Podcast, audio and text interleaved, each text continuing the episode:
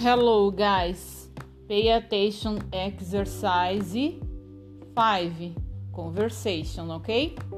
Então vocês vão prestar atenção nas frases que eu vou falar em língua inglesa e posteriormente em língua portuguesa, para que vocês coloquem-as na ordem e que vocês percebam que isso é o gênero textual diálogo.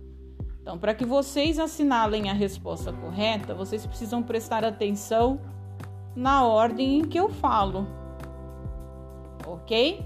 Pay attention. A letra A, o José fala: Nice to meet you too, João. Prazer em conhecer você também, João. A letra B. Hi, my name is José. Oi, meu nome é José. Na letra C, Hello, my name is João. Olá, meu nome é João. Na letra D, It's G O M I S.